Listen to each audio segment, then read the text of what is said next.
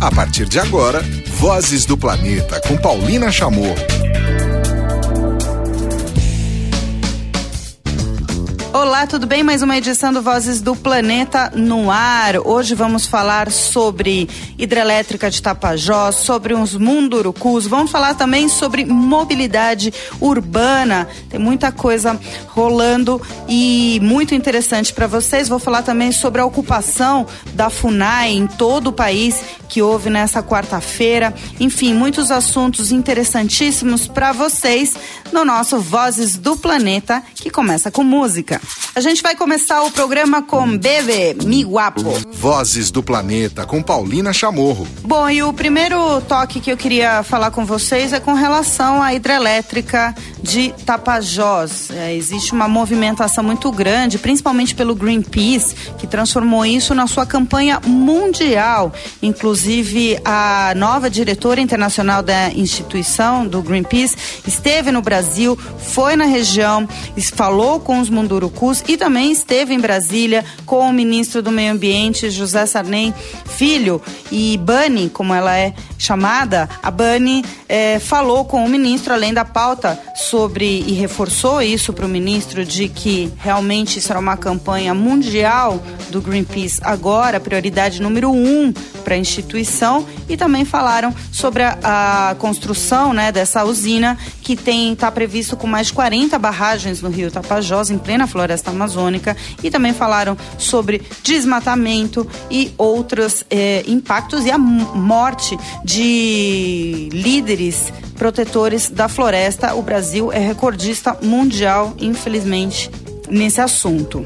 Bom, os impactos da hidrelétrica, da construção da usina hidrelétrica de Tapajós, bem aí nessa região do rio Tapajós, não são só na área alagada do reservatório, né? E estimativas do Greenpeace mostram que existem nessa área 95 espécies de mamíferos, 553 aves, 302 tipos de borboleta e mais de 1.400 espécies de plantas. Só no caso dos anfíbios e répteis, o estudo de impacto ambiental identificou 109 espécies, sendo 16 inéditas, ou seja, que ainda nem foram conhecidas pela ciência.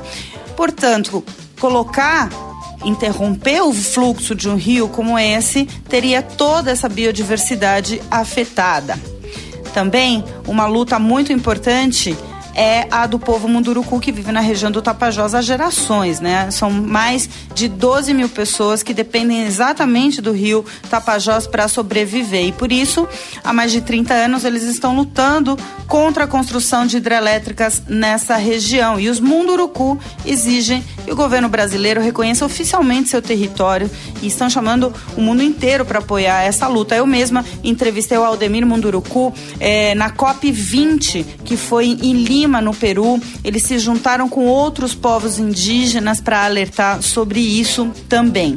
Bom, eu falei para vocês que o Greenpeace está encabeçando as grandes instituições para tomarem posições com relação à construção e pressionar o governo brasileiro. Eles estão com uma petição no site do, do Greenpeace que já atingiu mais de um milhão de assinaturas. E no final de junho, a turma levou o criolo e a atriz Alice Braga para conhecer a região, eh, conhecer também os Munduruku e também saber sobre este enorme problema que pode afetar todos nós e principalmente toda essa região.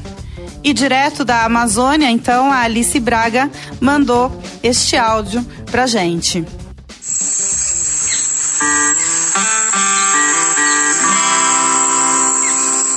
Gente, eu tô aqui a 30 metros de altura, na beira do rio Tapajós, para agradecer vocês. A gente conseguiu um milhão de assinaturas. É bem especial isso pra gente, mas a luta continua. Unam-se a nós para ajudar o povo Munduruku e também a salvar a Amazônia. greenpeace.org.br Falem para seus amigos e vamos continuar a batalha. Assinem. Muito legal, né? E lá no, na página do Greenpeace vocês podem ver isso. Isso está no YouTube, esse vídeo também. Tem nas páginas, tanto da atriz quanto do Criolo, também tem informações sobre essa viagem para a região do Rio Tapajós. E então a gente vai seguir com boa música e tem Criolo. Ouvimos aqui no Vozes do Planeta, Criolo com Subiram Dois Tiozinho. O Criolo que esteve também juntamente com a atriz Alice Braga visitando a região do Rio Tapajós, que eu acabei de contar para vocês, dessa mobilização mundial que o Greenpeace está organizando e de olho aqui no Rio Tapajós e no caso dos indígenas Munduruku. Vozes do Planeta. Seguindo com notícias socioambientais aqui no Vozes do Planeta.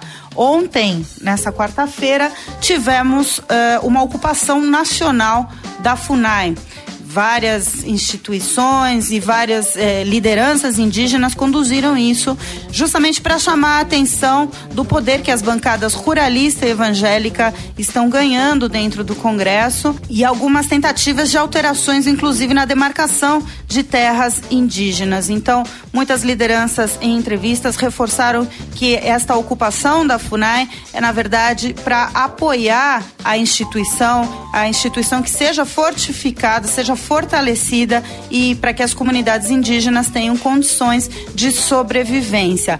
É, muitas lideranças também em entrevistas ressaltaram que a FUNAI passa por uma crise sem precedente. Isso é verdade, né? Algumas, algumas sedes, inclusive, não tem nem coordenador mais. E que o povo indígena usa a ocupação para pedir justamente que o governo olhe para a instituição, olhe para a FUNAI. No programa da semana passada eu falei, né, inclusive, da indicação do coronel Peternelli para conduzir a FUNAI e agora nessa semana apareceram essas notícias. Então, dessa pressão dentro do Congresso, da bancada ruralista evangélica também, com relação a alterar demarcação de terra indígena. Então, essa ocupação na última quarta-feira pelo Brasil todo da FUNAI é, na verdade, um apoio dos indígenas à instituição. Bom, hoje é o dia da queda da Bastilha, né? Vamos homenagear a França. Vocês já notaram que eu adoro botar música francesa, né?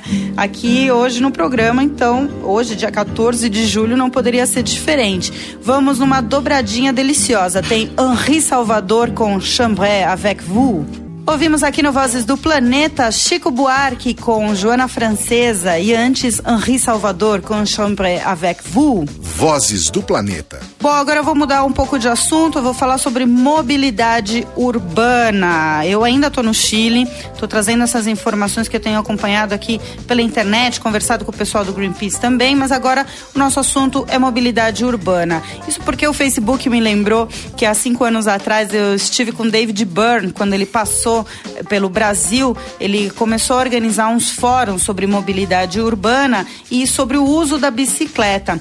Na época, ele tinha lançado em 2011 o seu livro Diários de Bicicleta, mostrando justamente é, como algumas cidades, contando histórias muito saborosas, inclusive eu recomendo muito esse livro, é, de como as cidades tratam o espaço para as bicicletas. Então, a organização desse fórum me convidou para mediar passei horas incríveis, né, com David Byrne, uma pessoa sensacional e desde então tenho acompanhado muito esse assunto que me chama muito atenção, afinal, a sustentabilidade nas cidades é, na verdade, se referir ao bem-estar de todos nós. Eu tô no Chile, tô na capital Santiago e justamente a capital Santiago ganhou o prêmio Sustainable Transport Award 2017. Isso porque é, tem incorporado ônibus e táxis elétricos, tem os triciclos gratuitos que eu vou falar agora, que é uma iniciativa sensacional. Vocês podem ver a foto lá no meu Instagram desse triciclo e as bicicletas públicas, que foram algumas das iniciativas que fizeram, que pesaram para que a capital Santiago ganhasse então o Sustainable Transport Award.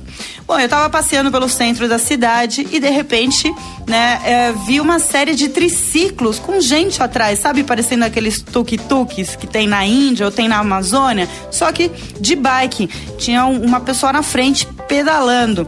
Esse projeto chama Bimov Trici e começou recentemente, começou este ano e trabalha na área da Zona Verde. É um projeto também do município de Santiago e que procura transformar a comunidade, a comuna, a, a região da capital num laboratório de mobilidade sustentável. E como é que funciona então esse BIMOV Trice? Se você está numa dessas áreas das rotas, eles começam a funcionar de nove e meia da manhã até seis e meia da tarde, mas principalmente na região central. Se você vê passar e tiver espaço para você é, entrar, só você fazer parar e a pessoa sai pedalando por esse trajeto já delimitado. Muito funciona bastante para passeios, principalmente turísticos, ou se você quiser dar aquela adiantadinha, só que tudo de maneira é, sustentável, já que tem uma pessoa pedalando e tem todo um time, são mais de 20 eh, jovens, principalmente, que são voluntários para pedalar então nessa iniciativa. Vocês podem ah, ver mais informações no trice.cl ou pelo Facebook, vocês podem procurar as fotos. É uma iniciativa incrível. Vocês podem ver pelo Facebook no Bimove Trice. Agora tem mais dobradinha musical, vamos de Elis Regina. Ouvimos no Vozes do Planeta a Elza Soares e antes Elis Regina, vou deitar e rolar. Vozes do Planeta. Agora eu queria dar um destaque num material maravilhoso, um jornalismo de primeira. Infelizmente as notícias não são muito boas, mas um material incrível preparado pelo Leonêncio Nossa vencedor de inúmeros prêmios, é, um jornalista do Estadão e também do André Borges. Eu cheguei a trabalhar é, em alguns projetos com o André, principalmente no final do ano passado na COP 21. Bom, é uma série de reportagens chamado Terra Bruta, onde mostram. Começou domingo passado vai até o próximo final de semana. Uma indicação mesmo, não vou detalhar aqui, porque cada dia eles soltam uma bomba, infelizmente, mas mostrando como é que vem sendo usada a terra no país, no Brasil, e principalmente como grileiros, como capangas, como fazendeiros têm tomado terras, ameaçando e causando a morte, principalmente de camponeses e de indígenas. Então, nessa semana teve o caso das mortes camufladas, que é justamente conta esse caso. Eu falei no começo do programa, o Brasil é líder em morte de lideranças que protegem a floresta e eles foram os dois repórteres para a região, o Leonense e o André Borges, para a região onde Dorothy, Dorothy Stank morreu, que é em Anapu, no Pará, onde ela foi morta, na verdade, em 2005. Ali se tornou uma barreira ao avanço de madeireiros no rumo do oeste da Amazônia. Mas o crime organizado continua matando defensores da floresta e, para camuflar os homicídios, os pistoleiros estão executando vítimas em ruas e bares de pequenas cidades da região. É um descalabro, é um horror, mas é necessário que todo mundo conheça realmente essa realidade que acontece principalmente no norte e noroeste do Brasil. Vozes do Planeta com Paulina Chamorro. Também queria deixar registrado uma nota sobre o Acordo de Paris. Vamos falar de clima aqui também no programa. Eu sei que é um tema meio difícil de entender, ainda mais quando se, se refere aqui ao Brasil, né? O que, que vai acontecer. Mas eu, a notícia é boa preparem-se. A Câmara, nesta semana, aprovou a ratificação do Acordo de Paris e decidiu por unanimidade que o texto do Tratado do Clima segue para o, Senado Federal, onde não se espera que vai ter dificuldades para aprovação e a chance é que o Brasil ratifique ainda em 2016. Olha que maravilha! Essa é uma matéria do Observatório do Clima, vocês encontram no observatoriodoclima.eco.br. E exatamente na última terça-feira à noite, a Câmara dos Deputados aprovou, então, em plenário, este projeto de decreto legislativo, no qual o Brasil adere ao Acordo do Clima e essa proposição então vai para o Senado. Eles ouviram, o pessoal do Observatório do Clima, o deputado Pedro Vilela, do PSDB do Alagoas, que diz que reputamos que o presente acordo atende ao interesse nacional e votamos pela aprovação. Já o deputado Luiz Lauro Filho, do PSB de São Paulo, que é o relator na Comissão de Meio Ambiente, disse que há evidências científicas cada vez maiores de que as mudanças recentes não são variações naturais estando relacionadas com as atividades humanas. Esse projeto está tramitando com urgência na casa e, se aprovado também pelos senadores, vai para a sanção presidencial e pode virar lei doméstica no Brasil antes da COP22, que vai ser a Conferência do Clima de Marrakech em novembro. E, pelo que está todo mundo dizendo, não tem previsão de que haverá dificuldades para que seja aprovado desta forma. Olha que maravilha, hein? Já o Carlos Rittel, que é o secretário executivo do Observatório do Clima, disse que o grande passo que vem a seguir precisa ser dado pelo governo, que é transformar a economia no caminho da eliminação progressiva e cada vez mais rápida das emissões de gases de efeito estufa. E para isso não precisará fazer mais nada além de aproveitar o que o Brasil já tem como oportunidade: zerar o desmatamento, restaurar a floresta, tornar a agropecuária muito mais eficiente e usar mais o sol, o vento e a biomassa para gerar energia. Mais uma dobradinha musical aqui no programa. Vamos com Cesária Évora, Sodad.